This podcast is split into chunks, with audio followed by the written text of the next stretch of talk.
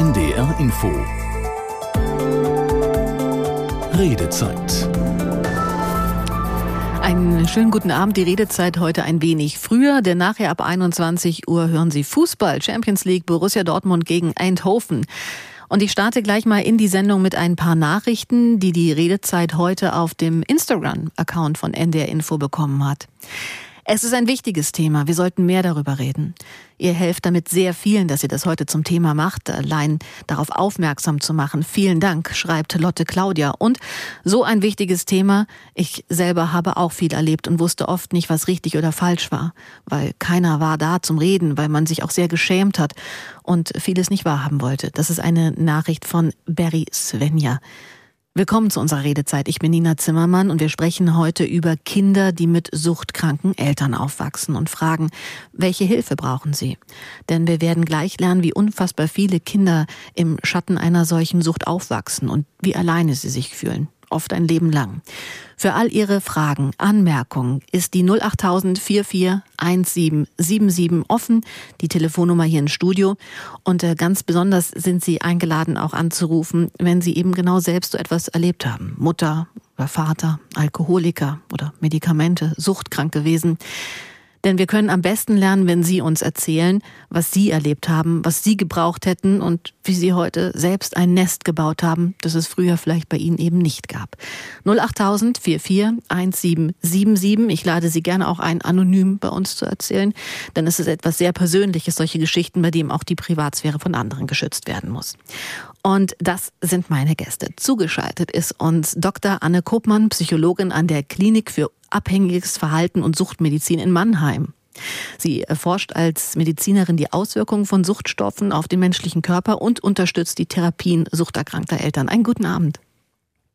Hallo. Was ist denn so noch der größte Gegner für Sie in einer Therapie? Ist es die Scham, dass man am allerliebsten überhaupt nicht über dieses Thema reden möchte?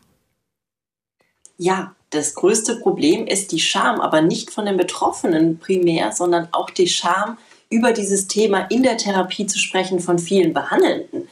Denn ähm, auch Behandler haben Angst und Sorge, was passiert denn, wenn ich dieses ach so schwer erscheinende Thema anspreche, weil womit bin ich dann konfrontiert? Hat mein Patient dann vielleicht das Gefühl, ich bin sein Gegner und ich möchte ihn ähm, der Jugendhilfe beispielsweise ähm, ja weitergeben und möglicherweise dafür sorgen, dass die Kinder aus der Familie genommen werden. Also Scham und dieser Umgang der Gesellschaft, aber auch im Versorgungssystem mit dem Themenkreis ähm, Kinder aus suchtbelasteten Familien, das ganze System zu sehen. Das ist der größte Gegner. Es ist auf jeden Fall sehr schön, dass Sie heute Abend an unserer Seite sind, Frau Kopmann, auch für Fragen, wo Sucht anfängt, was Sie konkret raten, wenn man so etwas bei sich im Umfeld beobachtet. 08000 441777.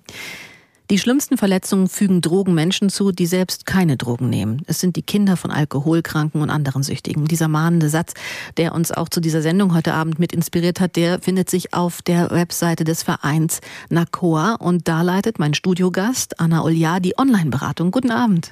Schönen guten Abend. NACOA, COA, für was steht das und äh, worum kümmern Sie sich mit diesem Verein, mit dieser Interessensvertretung? NACOA steht für die National Association of Addicts. Ähm, das bedeutet, dass wir uns ähm, für alle, also um alle Kinder kümmern, die sozusagen betroffen sind von einer Suchtbelastung in der Familie. Und ähm, ja, also wir sind Ansprechpartner, wir sind die Interessenvertretung für Kinder aus suchtbelasteten Familien. Und ein, ein ja, Gateway, um zu Ihnen zu kommen, ein Tor, das Sie öffnen, ist auch äh, das Reden, das, das Chatten, ansprechbar sein. Ist das so die Essenz allen?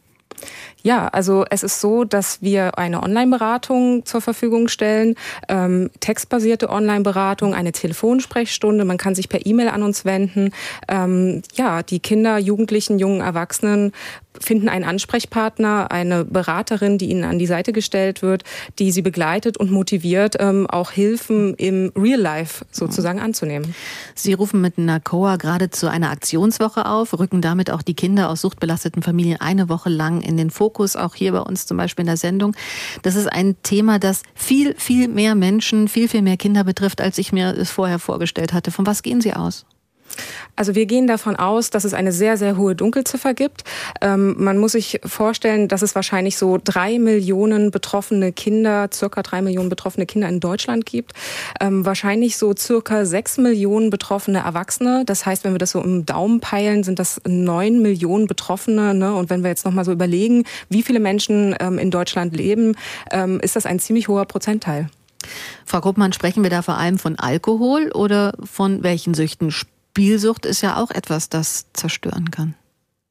Absolut. Also wir sprechen nicht nur von den sogenannten stoffgebundenen Süchten, also das, was klassischerweise jedem bekannt ist, Alkohol, Medikamente, illegale Drogen, Cannabis, Amphetamine, sondern wir sprechen auch von den sogenannten nicht stoffgebundenen Süchten. Dazu gehört die Spielsucht, die Sie erwähnt haben, die wirklich ganze Familien und Leben von Kindern zerstören können, aber auch sowas wie die Online-Spielsucht. Also wenn die Eltern ständig abtauchen in die Welt von Online-Spielen oder von Online-Chats, auch dann können sie die Elternrolle nicht vernünftig wahrnehmen. Und auch das ist eine Sucht. Und das sind gerade die letztgenannten nicht stoffgebundenen Süchte sind etwas, was in der Gesellschaft noch überhaupt nicht so anerkannt ist als wirklich Erkrankung.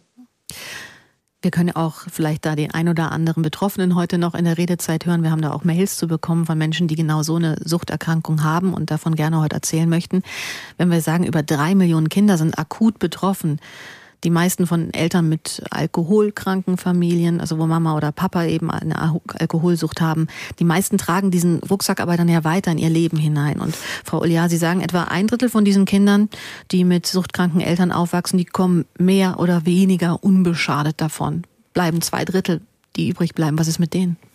Ja, also diese zwei Drittel, die sozusagen nicht unbeschadet ähm, aus der ganzen Sache rauskommen, das sind die, die ähm, ja riesen Risikofaktoren haben, ähm, die auf sie einprasseln, wie zum Beispiel, dass die Eltern sich nicht ähm, zureichend um sie kümmern können, dass sie selber vielleicht auch eine psychische Erkrankung ähm, entwickeln können, dass ähm, Traumatisierung auch eine Rolle spielt, also wie zum Beispiel, wenn ähm, die Eltern äh, unter Drogenkonsum oder Alkoholkonsum auch gewalttätig werden. Ähm, Traumatisierung kann eine Rolle spielen, dass ähm, Missbrauchserfahrungen die Kindheit der, ähm, der Menschen prägen und somit dann auch das Erwachsenenleben ähm, zunehmend schwieriger zu meistern ist.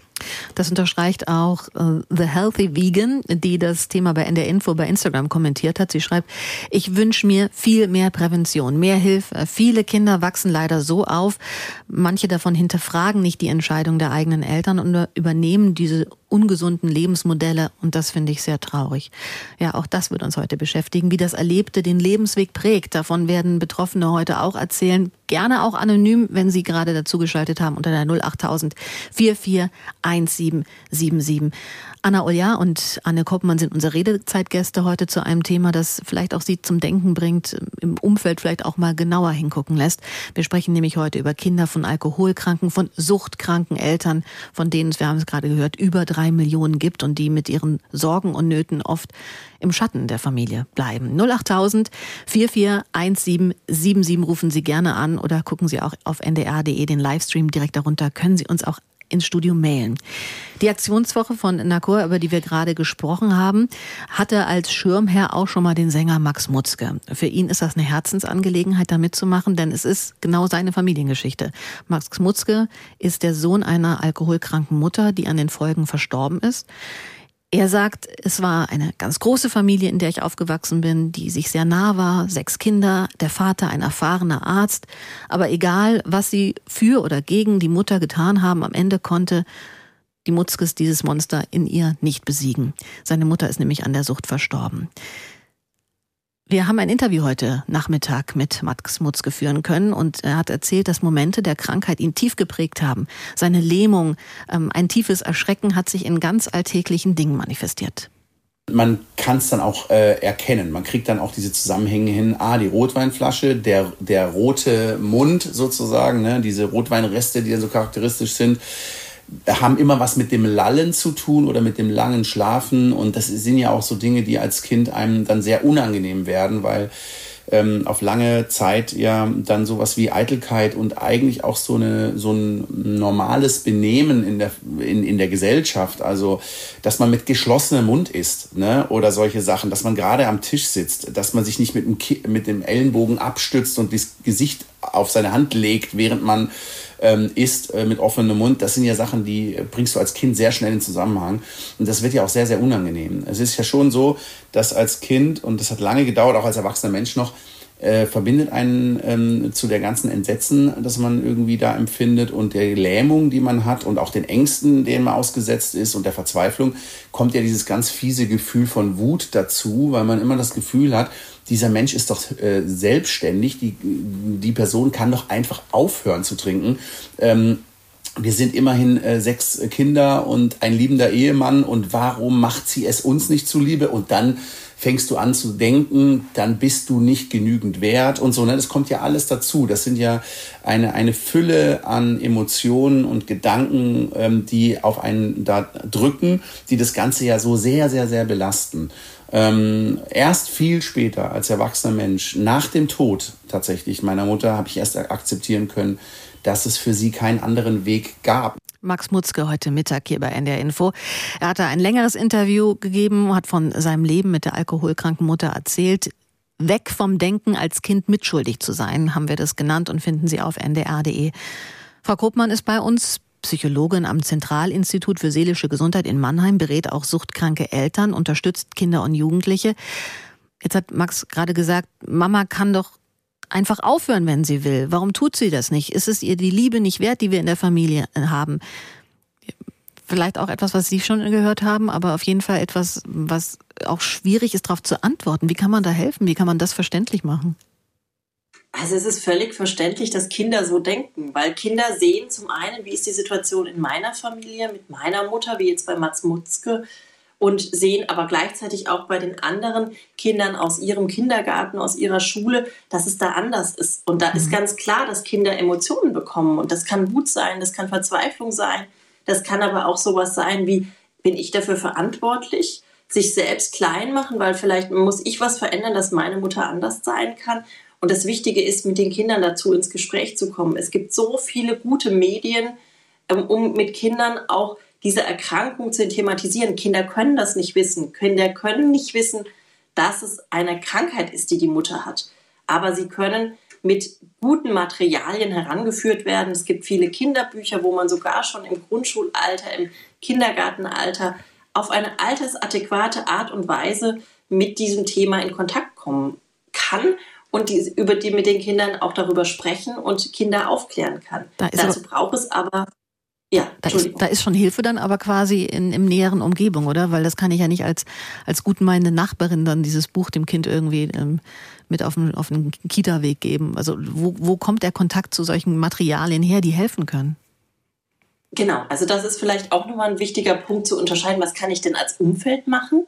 Als Nachbarin, wenn mir auffällt, mit dem Kind stimmt irgendwie was nicht, dann kann ich da sein. Denn wir wissen gerade, wir hatten es am Anfang angesprochen, ähm, dass es einfach einen Teil der Kinder gibt, die unbeschadet aus so etwas herauskommen. Und die, die da unbeschadet herauskommen, sind die, die eine Resilienz entwickeln, also die, ähm, die ja hart dagegen werden und sie sich dagegen ähm, äh, schützen können, selbst auch zu erkranken. Und die haben oft Bezugspunkte außerhalb der Familie, außerhalb des Systems, einfach einen gesunden Erwachsenen. Und das kann ich auch als Nachbar sein da kann ich nicht das, was Sie gesagt haben. Mhm. Ich kann keine Bilderbücher dann vielleicht zur Verfügung stellen. Das ist eher etwas, was im engeren Umfeld vielleicht in der Familie der nicht betroffene Elternteil tun kann oder eine Tante, ein Onkel, mhm.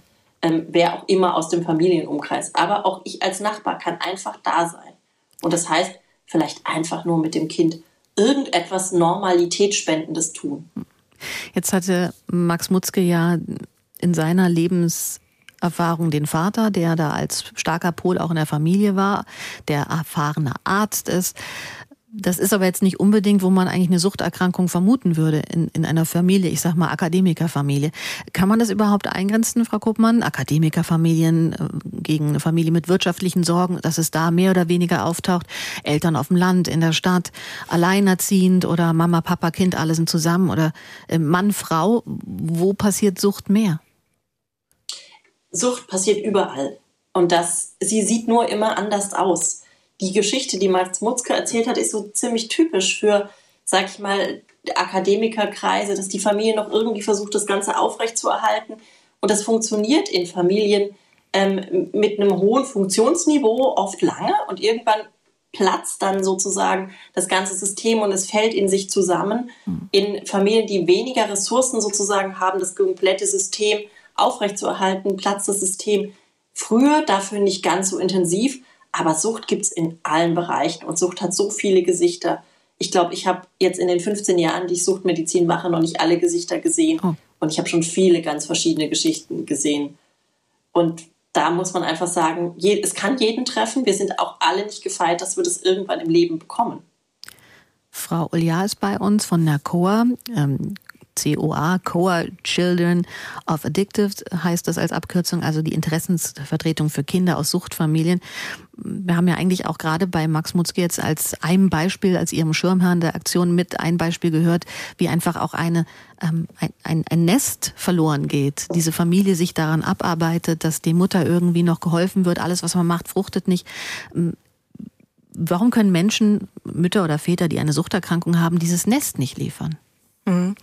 Na, oft ist es ja so, dass die Sucht einen auch dann bestimmt ne, den Alltag bestimmt, ähm, sozusagen ähm, auch wie so ein, ja, wie soll man das sagen? Also wie als ob man zwei Gesichter hätte. Ne? Da gibt's ein Gesicht, ähm, wo äh, der Elternteil nicht konsumiert und ähm, total kompetent ist und das gut macht. Und dann, ähm, wenn die Person Alkohol trinkt oder Drogen konsumiert, ist sie eine ganz andere Person. Ist nicht mehr Herr der Dinge, ähm, lässt vielleicht einiges schleifen, die Kinder werden nicht mehr gut versorgt. Ähm, es ist so, dass ähm, es passieren passieren kann, dass die Kinder ähm, unzureichendes Schulmaterial haben, mhm. ähm, dass vielleicht auch die Pflege vernachlässigt wird, dass sie nicht die Zuneigung und die Aufmerksamkeit bekommen, die sie eigentlich brauchen in ihrer Entwicklung.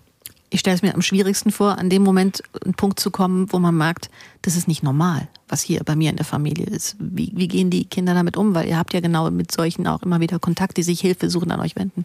Ich denke, das ist ein ähm, schleichender und schwieriger Prozess. Also insbesondere für die Kinder, ähm, weil erstmal den Mut zu haben, mhm. sich nach außen zu wenden und Unterstützung anzunehmen, das erfordert sehr, sehr viel, weil das ist ja auch eine Bedrohung für das ähm, Familiensystem. Es könnte ja sein, dass ähm, irgendjemand von außen mitbekommt, dass die Eltern konsumieren und dann ist es auch sehr schambesetzt für die Kinder. Die wollen natürlich nicht, dass irgendjemand merkt, dass etwas nicht stimmt und dementsprechend ist die Hürde, Unterstützung anzunehmen, sehr, sehr, sehr hoch.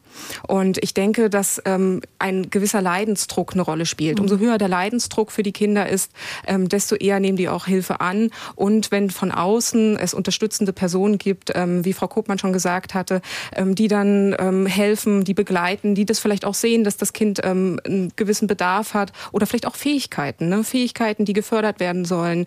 Ähm, es kann auch sehr, sehr hilfreich sein, wenn ein Kind in einen Verein geht und dann dort äh, sportlich aktiv ist. Und einfach ausschalten kann, wegschalten genau. kann. Ja.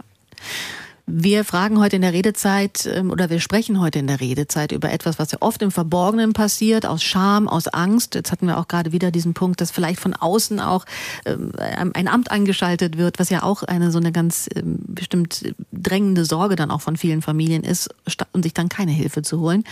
Und wir fragen, wie man Kindern und Jugendlichen trotzdem helfen kann. 08000 441777. Das ist auch die Gelegenheit, vielleicht von sich selbst zu erzählen. Anna Gesell aus Grevenbruch ist dran. Guten Abend. Ja, guten Abend. Äh, ich möchte gerne etwas über meine Kindheit erzählen. Mein Vater ist äh, schwer äh, kriegstraumatisiert zurückgekommen aus dem Krieg. Mhm und hat dann das Trinken angefangen. Und ich bin bis zu meinem 17. Lebensjahr in der Familie groß geworden mit dem Problem Alkohol. Und dieses Problem äh, begleitet mich praktisch ein ganzes Leben. Das wird man nicht los. Und als ich dann sechs, sieben Jahre alt war, musste ich auch den Alkohol äh, kaufen. Meine Mutter durfte davon nichts wissen. Mein Vater hat mich geschickt.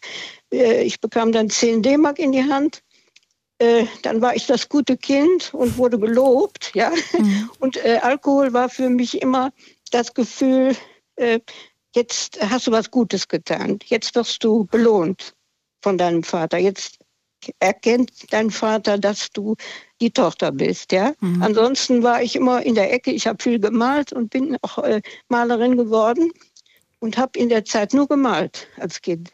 Wir hatten ja damals keine Möglichkeit, mit Sport oder mit Kindergruppen. Oder mit so Kinder, Kinderhilfsangeboten, ja genau. Nichts gab ja. es. Und wie haben Sie so eine eigene Resilienz für sich entwickelt? Ja, ich musste hart kämpfen, auch äh, später mit meinen eigenen Alkoholproblemen. Hm. Äh, Sie lernen ja, äh, Alkohol löst Probleme. Das lernen Sie als Kind. Ja? Hm. Ähm, mein Vater hatte die Probleme im Alltag und hat dann getrunken. Das Muster übernehmen Sie einfach. Sie haben auch Geschwister, die davon auch nicht unbeschadet ja, gekommen sind. Die sind viel jünger, die haben eigentlich auch davon gar nicht so viel mitbekommen. Die mhm. haben wieder andere Probleme entwickelt. Mhm. Mhm. Frau Gesell, vielen Dank, dass Sie uns das heute Abend erzählt haben, weil das ja auch eine, eine ganz persönliche Lebenswegerzählung ist und die zeigt, dass man damit sein Leben lang irgendwie umgehen muss. Und Sie haben unter anderem in der Kunst einen Weg gefunden. Frau Kuppmann ist bei uns, die ja auch ähm, an der Klinik für abhängiges Verhalten und Suchtmedizin Eltern berät, die selbst den Impuls haben, auf sie zuzukommen. Wie hilft man den Kindern, stark zu werden, so resilient, so widerstandsfähig, wie Frau Gesell das auch gerade geschildert hat? Also das Wichtige ist, dass man die Kinder da abholt, wo sie stehen. Also das Wichtige ist für uns auch, die Kinder mit in die Therapie reinzuholen und einfach das Kind mal zu fragen, was es gerade im Alltag bedrückt und dann das Kind mitzunehmen, das Kind aufzuklären über die elterliche Erkrankung. Oft hilft es auch schon den Kindern zu sagen, deine Mama ist nicht irgendwie absondert, dein Papa ist nicht irgendwie komisch, dein Papa ist einfach krank. Das ist wie, als hätte er sich das Bein gebrochen. Es gibt Menschen, die deinem Papa helfen können. Wir können schauen, was wir als nächsten Schritt machen. Und das Wichtige ist, die Eltern auch zu sensibilisieren in, im Rahmen der Behandlung, auch zu sehen, welche Auswirkungen die eigene Erkrankung auf die Kinder hat, aber gleichzeitig auch nicht vorwürflich zu sein. Das heißt, also wir nennen es immer eine familienzentrierte Therapie, die gesamte Familie zu sehen. Und das ist einfach ähm, der Punkt, wie man den Kindern am besten helfen kann, indem man die Eltern stark macht und die Eltern dazu befähigt, eine gute Elternrolle zu übernehmen und gleichzeitig aber den Kindern auch Hilfen anbietet. Denn es gibt zum Glück, Frau Gsell hat es erzählt aus ihrer Lebensgeschichte, wo es solche Hilfen noch nicht so groß gab, aber Jetzt gibt es zum Glück in vielen, vielen Städten ganz viele tolle Angebote. Sie sind nur viel zu wenig bekannt, auch bei den Behandlern.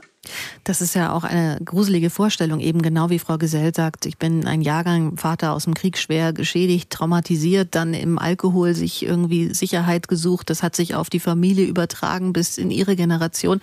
Ähm, sind wir denn ein gutes Stück weiter, weil wir fragen ja heute, wie können wir Kindern hier auch in der Gesellschaft helfen? Sind wir ein gutes Stück weiter in den letzten Generationen gekommen, um eben da gut zu lancieren, eine gute Leitplanke zu bieten?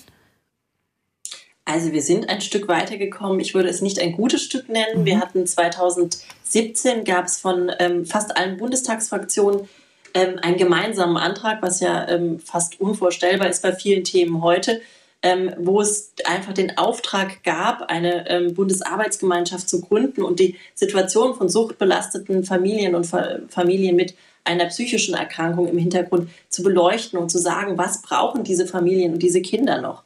Und die haben ziemlich klar aufgezeigt, dass wir zwar schon in den letzten Jahren einen Schritt gegangen sind, dass es aber auch noch viel, viel zu tun gibt.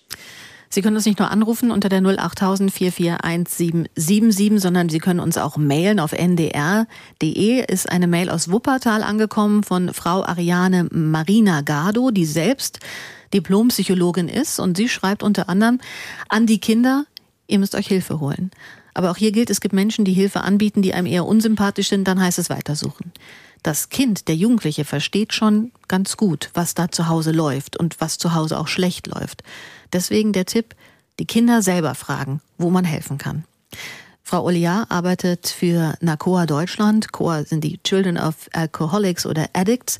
Äh, ist es so, dass ein Kind, ein Jugendlicher versteht, was da zu Hause falsch läuft? Ja, also ich denke, dass sie sehr, sehr gut und sehr schnell begreifen, wenn etwas in eine Schieflage gekommen ist.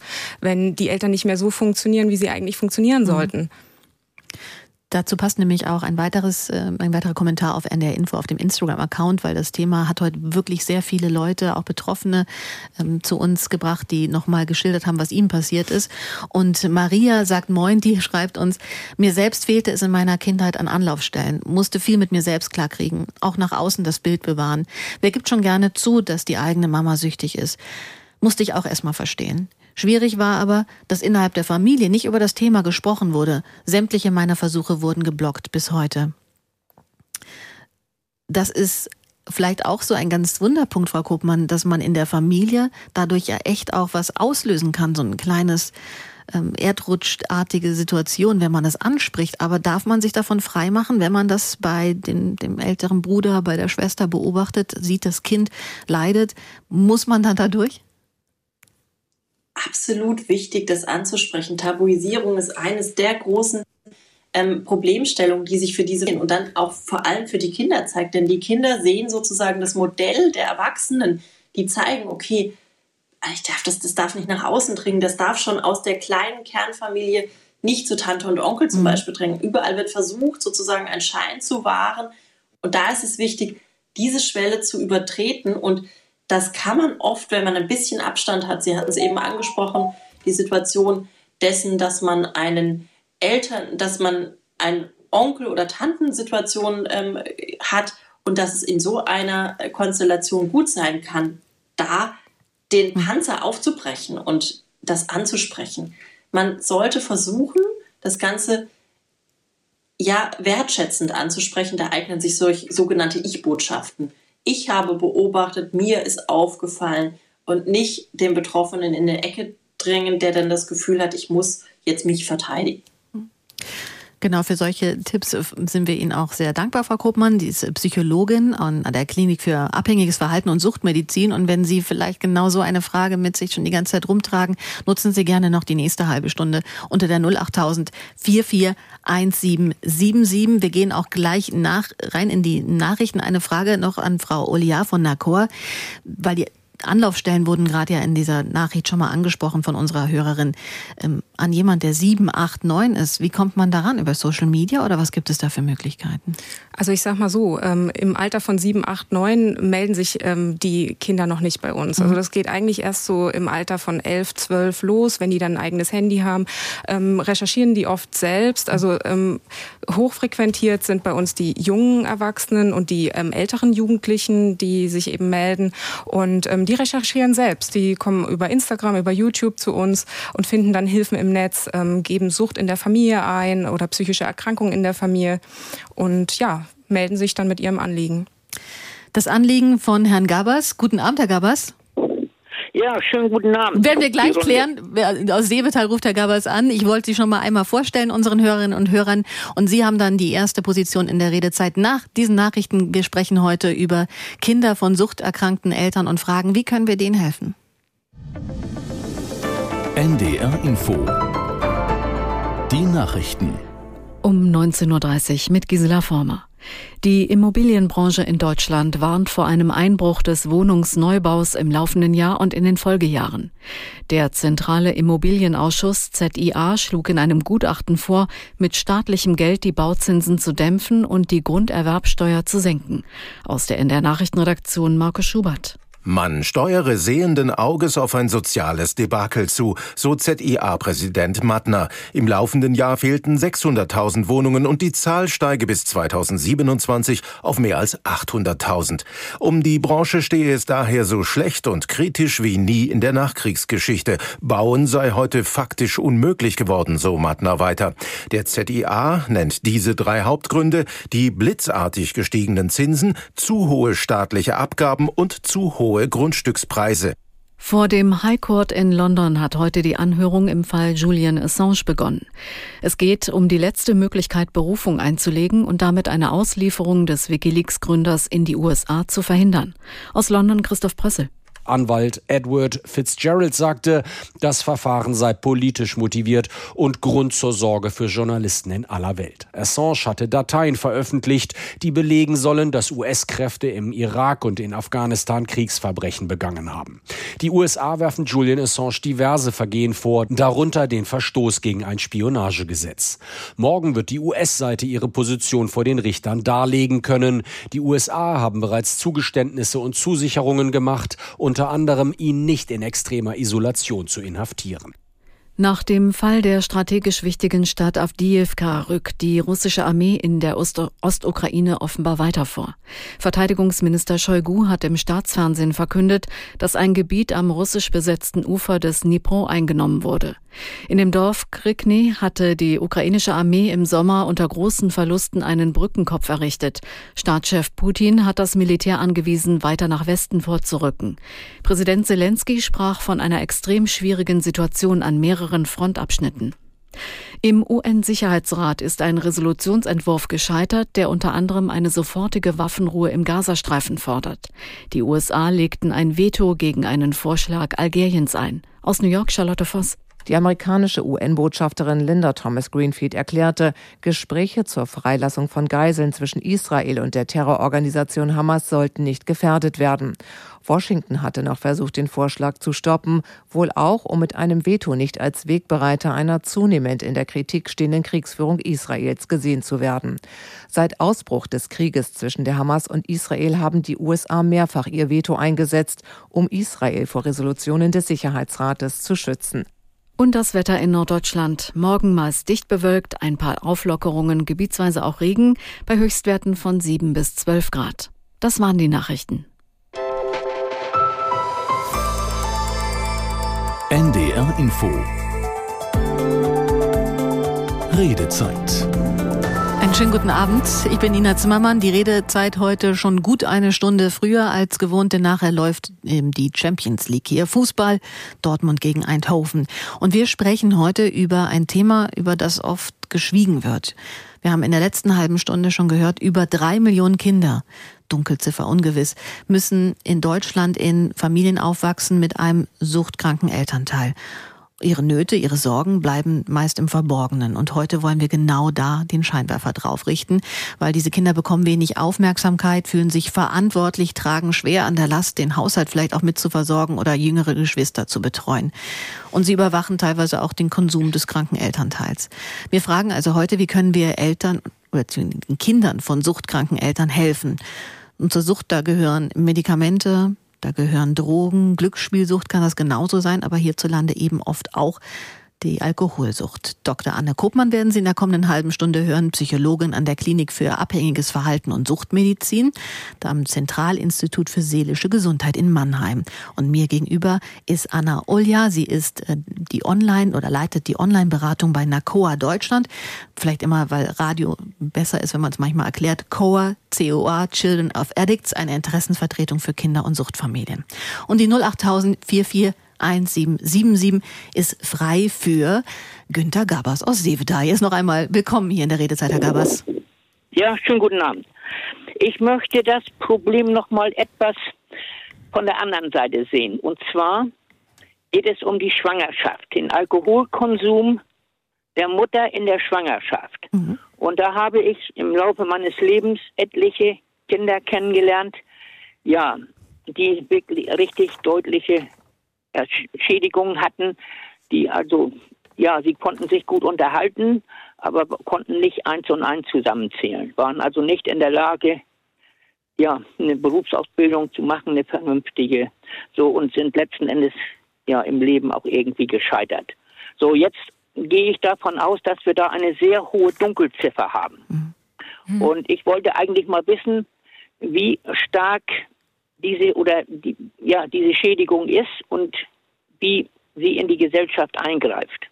Vielen das Dank. Würde mich mal Herr Gabers, wir geben das an Frau Kopmann weiter, weil diese die fetale Alkoholspektrumstörung, ich glaube, so ist sie konkret bezeichnet, genau. in der Tat ja ganz viele Menschen mehr und mehr betrifft oder vielleicht auch deswegen, weil der Fokus mehr und mehr in der Forschung auch darum geht.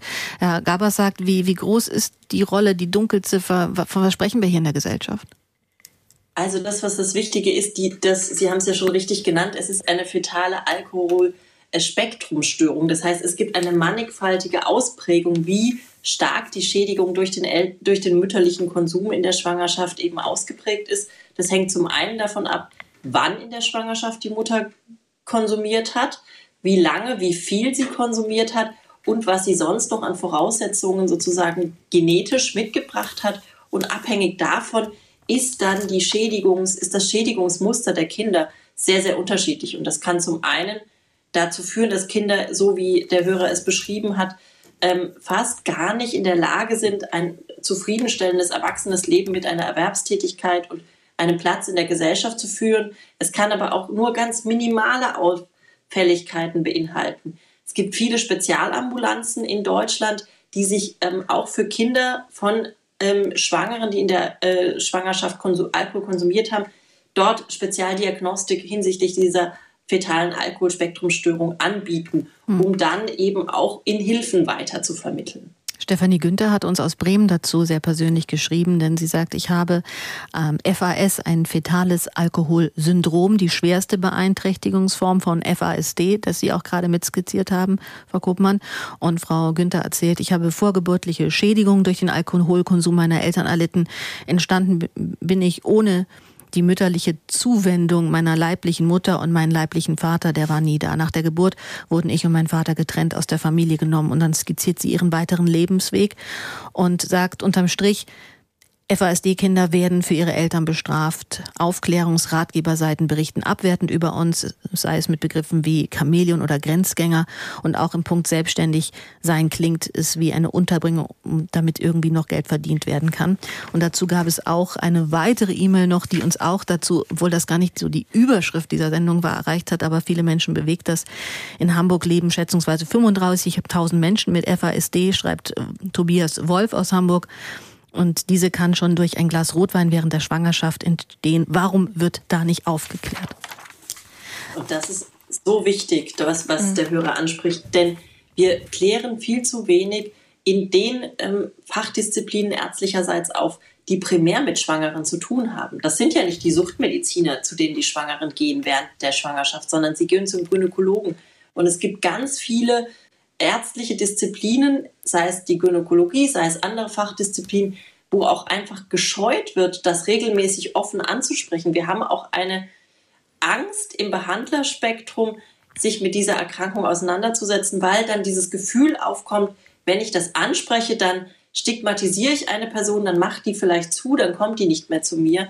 Und es gibt eine ganz tolle ähm, Sprechstunde an der Charité in, der, in Berlin, da habe ich einen Vortrag von einem Gynäkologen gehört, der mich echt beeindruckt hat, der einfach gesagt hat, er hat in seiner Sprechstunde das eingeführt, einfach alle Frauen, die er dort sieht, ähm, mit einem Fragebogen zu Beginn der Behandlung zu ihrem Substanzkonsum und zu ihrem Mediennutzungsverhalten zu befragen. Mhm. Das heißt, die Sprechstundenhilfe oder die Arzthelferin, die da sitzt und sagt, oh, da denke ich, das könnte eine Mutter sein, die ein Problem hat, und der gebe ich den Fragebogen, sondern er gibt es einfach allen.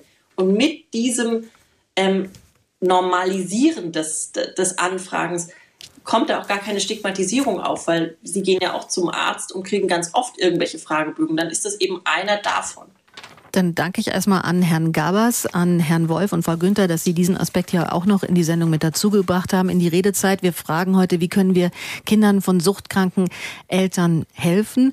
Und ich habe auch das Angebot gemacht, dass man gerne anonym anrufen kann. Und das ist jetzt der Fall aus Berlin. Einen guten Abend. Guten Abend. Sie haben nämlich genauso eine ähm, Lebensgeschichte. Vielleicht mögen Sie ein bisschen erzählen. Ja, ich bin aufgewachsen in alkoholkranker Familie. Mein Vater hat getrunken und ich war die älteste von vier Kindern. Ja. Und diese Regelmäßigkeit von dem Trinken, das hat natürlich unsere ganze Familie beeinflusst. Natürlich auch die Schule, ja. Und wie schon gesagt worden ist, es wurde alles totgeschwiegen. Keiner hat mit dem anderen geredet, auch die eine Schwester mit der anderen nicht. Und auch die Mutter war machtlos. Ja, ich habe meine Mutter damals angefliehen, ich gehe jetzt zur Schule, also bis 17 ging das ganze Theater. Äh, Vater wollte nicht aufhören oder konnte nicht aufhören mit dem Alkohol. Ich habe meine Mutter angefleht, mach irgendwas, lass sie scheiden. Äh, und irgendwo ist der Tiefpunkt bei meinem Vater eingetroffen. Äh, der ist trocken geworden. Der hat sich selber Hilfe geholt. Ja, und da äh, ist die Familie nachher auf jeden Fall, äh, hat sich diese Problematik gelöst. Mhm. Aber ich habe selber später geheiratet und zwar auch jemand, der trinkt. Aber nicht so doll, weil es für mich normal war. Und nach 18 Jahren Ehe bin ich dann erstmal und habe mir Hilfe geholt bei Alanon. Mhm. Alanon äh, ist, eine, ist für die für die äh, für die äh, Familienangehörigen, also wie eine Ehefrau, die sich Hilfe holen kann. Aber wir haben auch Gruppen für erwachsene Kinder. Mhm. Also da ist diese Sucht ja noch mal ganz äh, praktisch da diese diese von früh von Kindheit an im Grunde genommen. Es kommt immer wieder hoch und es kommt erst im Alter hoch. Ja. Hat sich dann irgendwann, als Sie dann selbst in einer Ehe auch mit einem alkoholkranken Partner waren, das kleine Mädchen von früher so nochmal an Sie gewendet und gesagt, kann doch nicht sein, Mama sollte schon weggehen, jetzt bist du da auch wieder gelandet? Ja, für mich war es normal. Ja, meine Schwester hat mir gesagt, was tust du dir an? Hast dein unser mhm. Vater mhm. hat doch genug getrunken, warum? Und ich habe das als normal empfunden. Es hat sich ja erstmal ganz langsam eingeschlichen, dieser Alkoholismus, ja. Und ist immer schlimmer geworden, auch bei meinem Mann. Ja. Vielen Dank, dass Sie, jetzt kann ich Sie gar nicht ansprechen, aber dass Sie uns angerufen haben aus Berlin und da nochmal eben diese Persönlichkeit und diese persönliche Geschichte geteilt haben. Frau Olja ist bei uns von NACOA. Wundert Sie eigentlich, dass wir haben ja so viele persönliche Geschichten heute bekommen. Ich weiß gar nicht, ob ich noch alles davon erzählen kann, dass die Menschen so offen damit umgehen können? Also erstmal finde ich es total beeindruckend, ähm, dass diese Offenheit hier besteht in dem Rahmen. Und ähm, ja, es wundert mich schon, weil es immer noch ein schambesetztes Thema ist und ganz oft eben viel ähm, totgeschwiegen wird. Und deswegen finde ich das großartig, dass sich so viele Menschen melden. Jetzt gerade bei der Geschichte, die wir jetzt gerade gehört haben, ist ja so der Punkt, dass man als Teenager vielleicht auch mal in das Alter kommt, eigentlich, dass man sich abnabeln könnte. Wie begleiten Sie denn da Jugendliche, die genau an diesem Punkt im Leben sind, die in dieser Familie sind, die sich da auch zugehörig fühlen, aber eigentlich, wo man sagt, bist jetzt, keine Ahnung, 17, gehst auf 18 zu, jetzt musst du auch irgendwann mal für dich das finden. Kann man das überhaupt begleiten? Ja, also wir begleiten gerade in dieser kritischen Zeit, wenn es um den Abnabelungsprozess geht. Das ist ja auch eine Zeit von, ich möchte eigentlich mein eigenes Ding machen, selbst raus in die große Welt, ähm, vielleicht sich selber was aufbauen. Und viele Kinder, Jugendliche haben dann so eine große Unsicherheit. Ähm, was passiert, wenn ich jetzt gehe? Ähm, wenn ich jetzt meine Eltern alleine lasse mit diesem Problem? Oft sehen sie sich auch als die Helfer der Eltern, mhm. die dann irgendwie unterstützen und ja den Haushalt aufrechterhalten, vielleicht noch Geschwister betreuen und haben dann natürlich die Angst, was passiert denn, wenn wir nicht mehr da sind.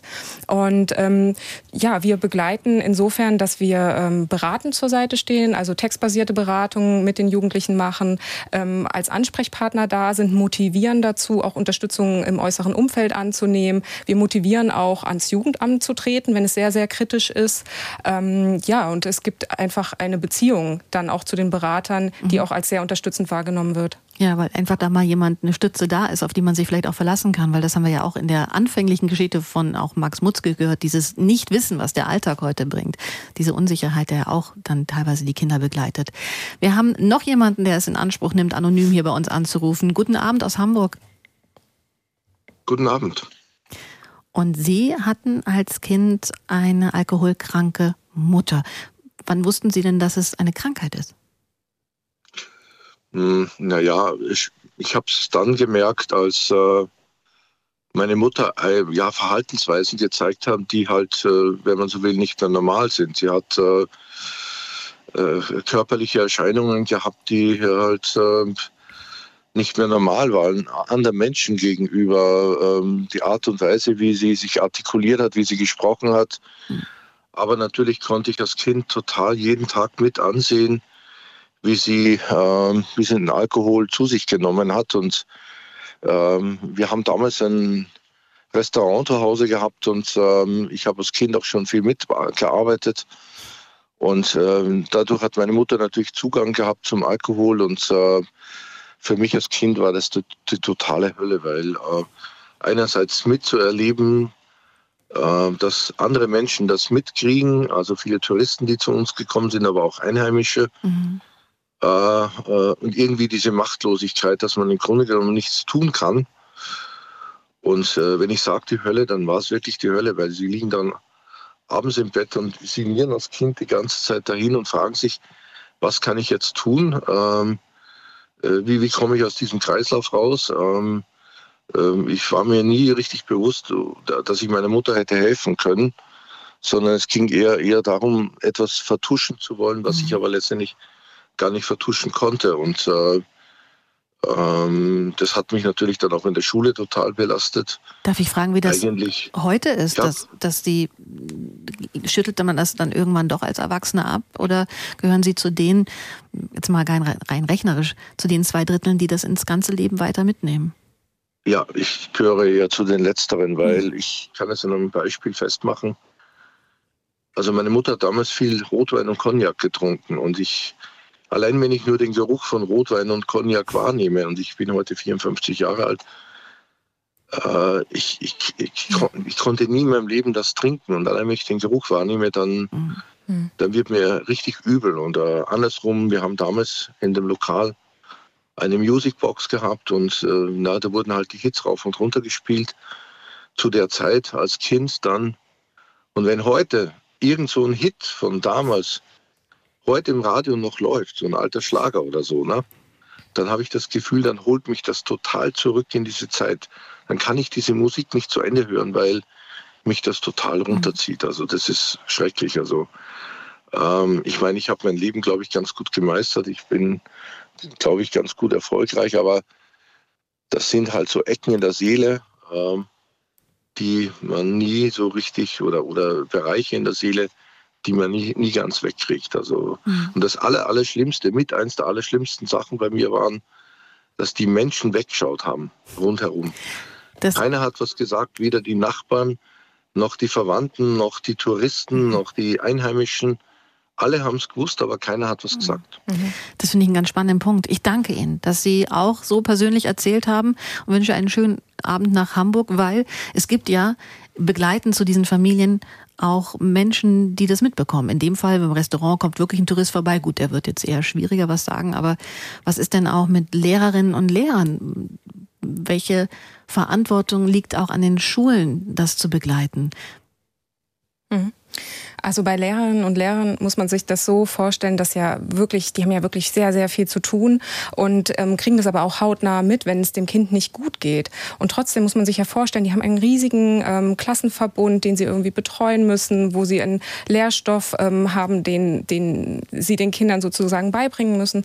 Und da kann es natürlich passieren, dass ähm, ja, das vielleicht auch gar nicht mitbekommen wird, ne? weil ähm, Kinder können ja auch sehr, sehr gut sich in das System einfügen und ähm, funktionieren. Und, ähm, Hat er gerade gesagt, ja. es ging darum, dass das nicht nach außen durchsickert. Genau. Und wir haben auch Lehrerinnen, ähm, die sich dann melden und ähm, sagen, naja, jetzt hat sich ein Kind anvertraut. Das ist dann meist ein Zeichen von einer guten Beziehungsebene. Ähm, sowas kann natürlich dauern, bis sich dann auch ein Kind anvertraut und den Mut fasst. Und dann beraten wir auch ähm, in dem Fall ähm, zu schauen, ja, was sind jetzt die nächsten Schritte? Erstmal muss natürlich die Fachkraft ähm, Informationen sammeln. Informationen sammeln über die Situation. Ähm, vielleicht gibt es die Möglichkeit, auch mit den Eltern ähm, ins Gespräch zu treten. Es ist wichtig, auch dem Kind transparent zu sagen, was passiert, weil ähm, es wäre wirklich sehr schwierig, wenn die Kinder dann nicht ähm, genau wissen, was passiert jetzt als nächster Schritt. Was habe ich auch angerichtet gerade? Was habe ich angerichtet? ähm, Was passiert mir jetzt vielleicht? Und ähm, ja, dann auf dieser Ebene mit den Familien ins Gespräch zu treten. Und wenn alles nichts hilft ähm, und die Familien auch keine Problemeinsicht haben und keine Hilfen annehmen möchten, dann wäre der Punkt, ähm, sich auch nochmal zu beraten als Fachkraft und im nächsten Schritt dann vielleicht ans Jugendamt zu treten. In der Tat lastet ja viel auf den Schulen. Sie haben auch gesagt, die haben viel zu tun. Die müssen den Lernstoff beibringen, sie müssen Integration leisten. Wir haben so, so viele Redezeiten zu all diesen Sachen gehabt. Demokratieverständnis, Medienkompetenz muss man auch noch dabei bringen. Das Elternhaus mitunter ersetzen. Frau Kopmann, wie erleben Sie das? Können das Lehrer auch noch auffangen? Natürlich hat Frau Olja recht. Das ist so der Punkt, wo man schon merkt, ob es dem Kind gut oder schlecht geht. Aber kann man das da auch noch andocken in den Schulen? Also es sind eben wichtige Bezugspersonen, die Erzieher den, im Kindergarten, um noch ein bisschen kleiner anzufangen, oder in der Krippe und die, Schu und die Lehrer in der Schule. Gleichzeitig, Sie haben die mannigfaltigen Aufgaben angesprochen. Das ist die eine Seite, die es den Lehrern schwer macht oder den Erzieherinnen ähm, in den Kitas schwer macht. Andererseits aber auch das Wissen darüber, was ich jetzt dem Kind geben kann. Wenn ich es, vielleicht bemerke ich es, aber ich fühle mich selber unsicher als betroffene Fachkraft, wie ich jetzt damit umgehe. Und nicht alle wissen, an wen sie sich dann wenden können. Denn es gibt eigentlich lokal in jedem Ort auch Möglichkeiten, sich dort Informationen zu holen. Wir haben aber eine viel zu geringe Vernetzung oft zwischen dem sogenannten Jugendhilfesystem oder dem Erziehungsbereich und zum Beispiel dem Suchthilfebereich. Da braucht es viel mehr Austausch, zum einen um die Denkweise des jeweils anderen zu verstehen, mhm. aber auch um Informationen weiterzugeben. Das können wir uns ja auch für die letzten Minuten noch vornehmen, überhaupt mal darauf zu gucken, wie jemand, eine Interessensvertretung wie NACOA Deutschland sich überhaupt finanziert, ob das auf Jahre, ob sie da im Geld baden oder wirklich auch jeden Cent umdrehen müssen, weil es viele, viele, viele Projekte gibt, die sie zeitgleich angehen müssen, aber gar nicht wissen, wie lange das Geld finanziert ist. Bevor wir das vielleicht noch schaffen, äh, Timo Nobis aus Bremen ist unser Anrufer, der auch noch die 08000 44 1777 gefunden hat auf der Telefonnummer und jetzt dabei ist, Herr Nobis. Hallo. Ja, schönen guten Abend. Sie sind betroffen auch von einer Sucht, aber es ist eine Glücksspielsucht. Erzählen Sie gerne genau. mal. Genau, also ich bin glücksspielsüchtig seit meinem 18. Lebensjahr. Mittlerweile bin ich schon über 50. Äh, bin jetzt Gott sei Dank seit äh, fast sieben Jahren, Ostern werden es sieben Jahre spielfrei. Ähm, habe also seitdem nicht mehr gespielt, aber habe natürlich äh, sowohl mir als auch natürlich meiner Familie äh, über die vielen, vielen Jahre äh, des Zockens äh, unglaubliches Leid angetan, das mir auch heute noch körperliche Schmerzen mhm. bereitet, wenn ich dran denke. Ähm, habe mich aber genauso aus dieser Erfahrung auch mit anderen Betroffenen, gerade weil Glücksspielsucht oder generell die, die äh, stoffungebundenen Abhängigkeitserkrankungen ja eben noch nicht so in der Gesellschaft verankert sind und noch nicht so das Wissen dafür da ist, haben wir uns auf den Weg gemacht und haben als äh, Betroffene einen Selbsthilfe-Bundesverband gegründet, mit dem wir genau solche Sachen machen. Und eben gerade noch äh, die letzten äh, Sätze mit Frau Olia und Frau Kopmann. Äh, wie, ich komme gerade heute Vormittag, habe ich einen Präventionsworkshop an einer Bremer Schule gemacht. Das machen wir also auch. Wir gehen in Schulen und informieren dort. In Bremen ist die glückliche Lage, dass das im Lehrplan fest verankert ist. Das muss einmal in der Mittelstufe passieren, leider halt nur einmal, aber es passiert wenigstens was, wo eine spezielle speziell ausgebildete Lehrkraft und dann ein sogenannter Clean-Süchtiger wie ich einen mhm. Vormittag mit den Schülern gemeinsam über alle möglichen Formen der Abhängigkeitserkrankungen machen und den Schülern einfach äh, Mittel an die Hand geben, genauso Informationen wie zum Beispiel NACOA, an wen man sich wenden kann. Und äh, das Ganze könnte natürlich auch in allen anderen Bundesländern passieren, aber ich glaube, da gibt es noch Herausforderungen. Wie sprechen Sie denn heute mit Ihrem Sohn darüber? Haben Sie so einen, einen Frieden gefunden, was die Vergangenheit Vergangenheit angeht? Ähm, ja, nein, den Frieden habe ich äh, mit meinem Sohn dann gefunden, nachdem ich ihm quasi das größte Leid angetan hat, das letztendlich der Auslöser war, weswegen ich mich überhaupt meiner Familie ge äh, geöffnet habe. Ähm, ich hatte eine Grenze überschritten, die ich nie hatte überschreiten wollen. Ich habe letztendlich meinen eigenen Sohn beklaut, äh, indem ich das Sparbuch geplündert habe, äh, mit dem er auf den Führerschein gespart hatte. Oh.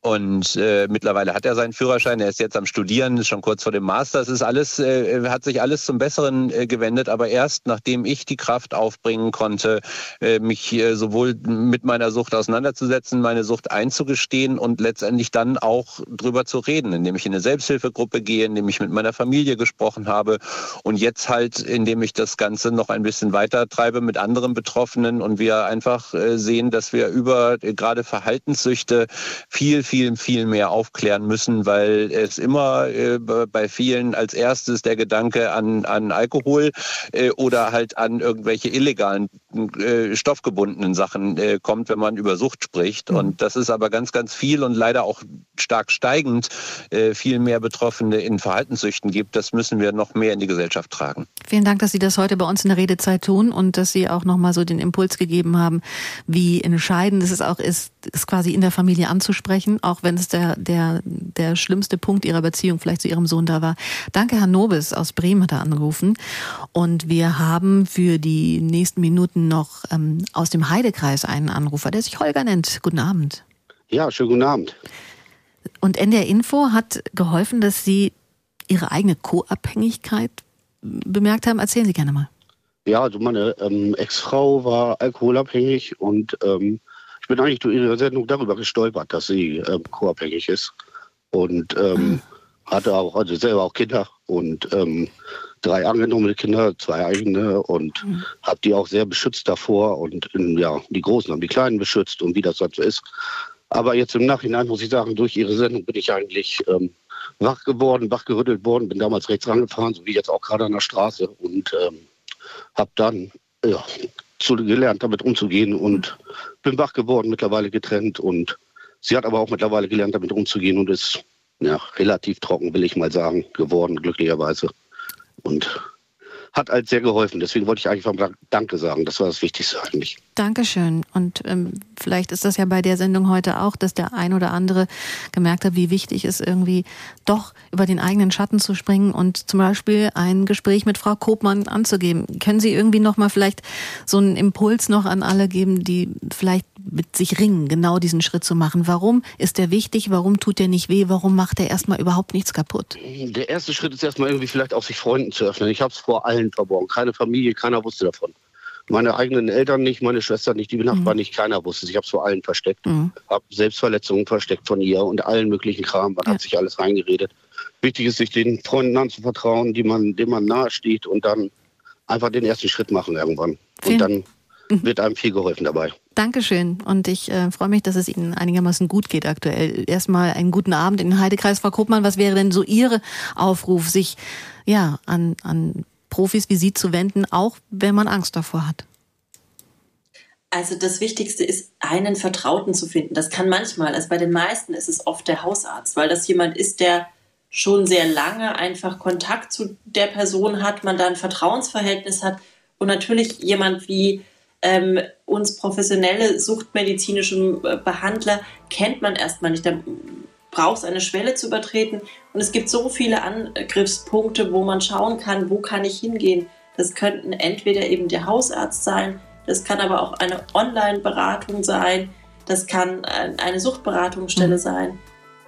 Wie Nakoa Wichtig zum Beispiel. Ist überhaupt etwas zu machen, genau. Sie hören im Hintergrund. Welcher Schritt der erste ist, ist egal. Die Musik leitet schon unsere Verabschiedung ein. Das war eine Redezeit äh, wirklich mit vielen, vielen Ihrer Geschichten. Wenn Sie da noch mehr lesen wollen, kann ich Ihnen den Instagram-Account von NDR Info empfehlen. Da haben wir das heute ja auch gepostet und da erzählen Menschen so persönlich, wie sie das ein Leben lang begleitet, dass sie eben mit suchtkranken Eltern aufgewachsen sind. Ich danke an Dr. Anne Kopmann, Psychologin an der Klinik für Abhängiges Verhalten und Suchtmedizin vom Zentralinstitut für seelische Gesundheit und an Anna Olja von NACOA Deutschland. Die Aktionswoche wünschen wir Ihnen erstmal alles Gute, dass Sie viele Menschen noch mit erreichen, dass Sie weiter finanziert werden in ihrer wichtigen Arbeit und Fortsetzung folgt in unserem Gespräch, glaube ich, das hat diese Redezeit heute auch klar gemacht. Morgen geht es in der Redezeit um die deutsche Wirtschaft. Ganz einfache Frage, wie bekommt man die wieder in Schwung? Ab 21 Uhr. Ein Danke erstmal hier ans Team für Audio und Video.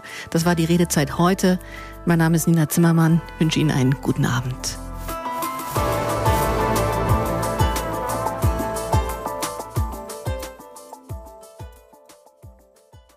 NDR Info präsentiert